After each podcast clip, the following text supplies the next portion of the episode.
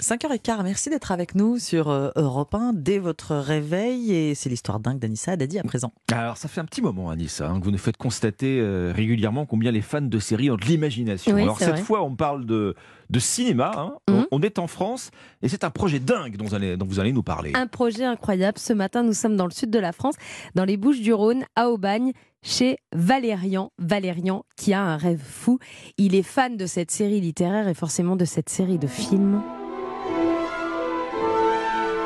Ça y est, vous y êtes, on est dans l'ambiance. Sur le balai. Valérian a 11 ans quand il découvre Harry Potter au cinéma. Il a exactement le même âge que l'acteur principal Daniel Radcliffe qui joue Harry Potter.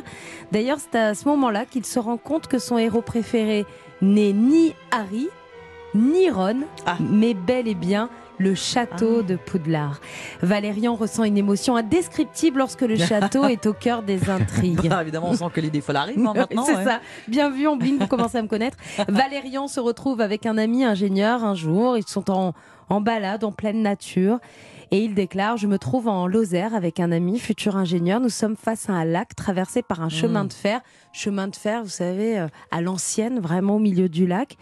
Ce décor paraît tellement réel. Pourquoi ne pas recréer Poudlard en vrai? Ah oui. ce n'est pas un canular, pas. Alexandre. Non. Il dit c'est une idée folle, mais toutes les grandes idées ont commencé par des idées folles. Alors c'est vrai que quand on voit sur sa vidéo Mm. où il raconte son histoire le décor en Lozère, on a l'impression d'être dans l'un des films d'Harry Potter parce que derrière le lac, il y a un immense rocher Ah, sur lequel on pourrait faire le château. Bon, je vous conseille d'aller voir cette vidéo de présentation du projet de Valérian, qui a sa propre chaîne YouTube. hein, ça s'appelle Studio, Studio Val. La vidéo s'appelle Construire Poudlard en vrai.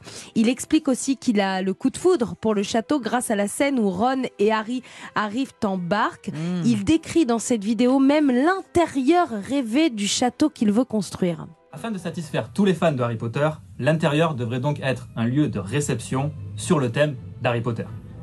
Tous les corridors seraient décorés aux couleurs des quatre maisons. Et on pourrait y organiser d'immenses jeux de rôle en grandeur nature sur plusieurs jours. Bon, on est sûr qu'il n'existe pas déjà ce château, Anissa. Eh bien non, non Alexandre.